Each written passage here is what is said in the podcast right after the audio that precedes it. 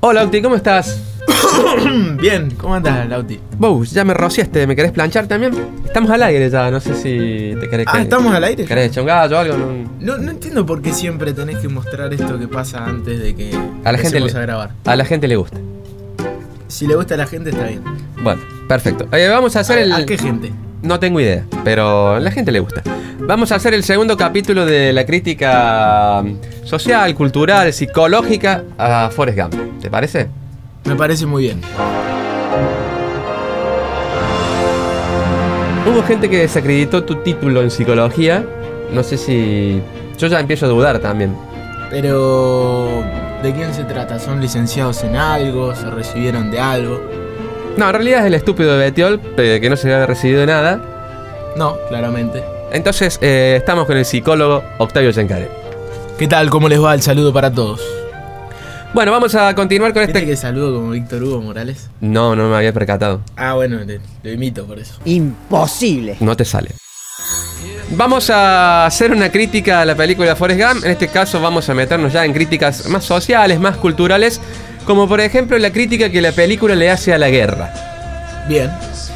Eh, la película se muestra como en un lado crítico hacia la guerra de Vietnam. Hay muchos soldados jóvenes que no sabían por qué estaban luchando ahí.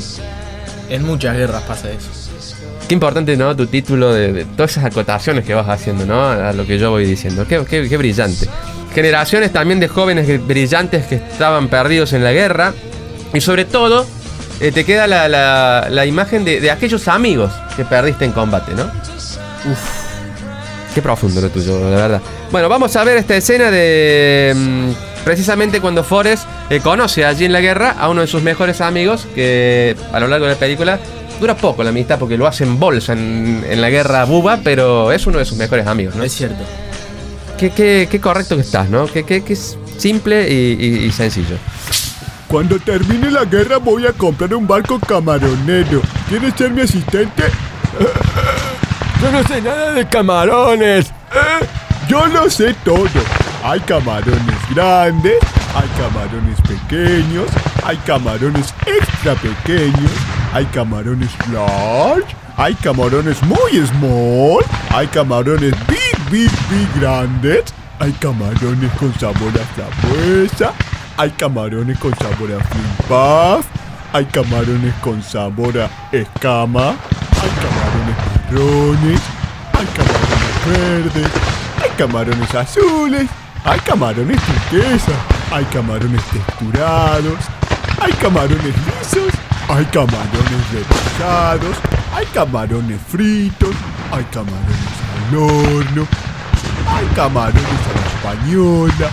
Hay camarones a la napolitana. Eh, creo que eso es todo.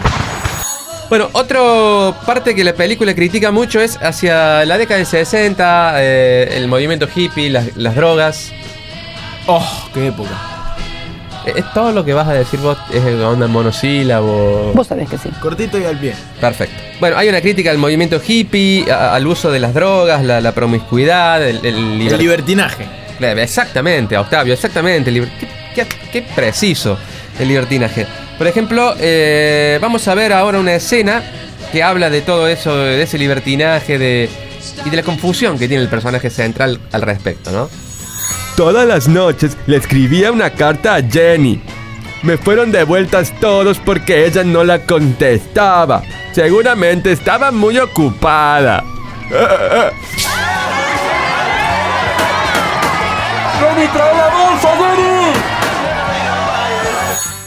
Bueno, y acá nos metemos en lo que es eh, el rol de la mujer en esta película, ¿no? Eh, siendo Jenny una mujer muy liberal, como veíamos. Sí, en, en varias partes de, de la película se ve como que es una mujer que, que hace lo que quiere, como Un que... poco autodestructiva. Sí, el, el hecho de las drogas y todo eso. Pero una mujer con muchos ideales, siempre estaba metida como en movimientos políticos, que había sufrido muchos abusos también, tenía que ver. Ah, Estuve Muchos, muchos años en la cámpora. ¿Había sido de la cámpara? años. No, la, no la tenía, mira vos, qué, qué bárbaro. No, que- máximo. Investiga. Para la próxima. Perfecto, perfecto. Pero la verdadera pregunta que, que todos nos hacemos es si Jenny era buena en la película. ¿Era buena en realidad? ¿No se aprovechaba de la bondad de Forrest? Jenny era buena amiga de Forrest. Jenny, ¿le encajó un pibe? Quiero presentarte al pequeño Forrest. ¡Qué fea voz tienes, Jenny! ¡Se llama como yo! Se llama como el padre. ¿Es mi hijo? Sí, ponele.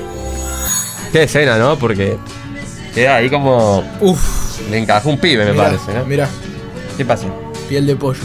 No, es porque está el aire acondicionado prendido, Bueno, no sé por qué. Pero igual la escena es muy buena. Estamos en invierno, gastando el pedo.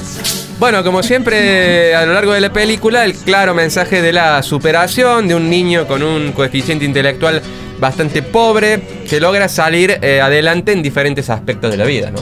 Tal cual, te- termina triunfando laboralmente y es querido por, por el pueblo, socialmente. Sí, socialmente termina como siendo eh, un inventor en algunos casos, eh, asociándose en una empresa muy, muy importante como es Apple, eh, millonario, digamos. También conoce distintas personalidades, Elvis Presley, John Lennon. Sí, a Spert también. ¿A quién? A Spert, ¿Quién es Sperm? el candidato a, a presidente. ¿De qué? Hizo una alianza. No lo tengo, no sé. Investigá. Perfecto. Y hablando de presidentes, eh, muchas veces Forrest visita la Casa Blanca y conoce a varios presidentes. A lo largo de mi vida fui muchas veces a la Casa Blanca como campeón de ping-pong. Conocí al presidente que unos años después no sé quién mató porque estaba en contra de él. Y a otros muchos presidentes a lo largo de mi vida. Gran escena, ¿no? Donde él explica que va a conocer a grandes presidentes.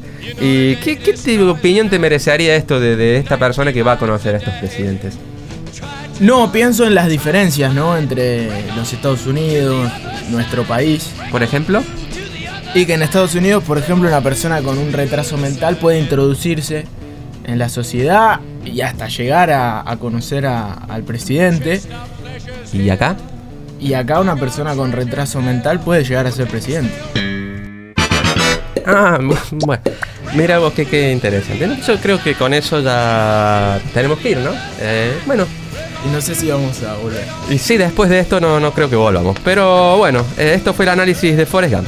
Nos vemos, chicos. Chau, chau.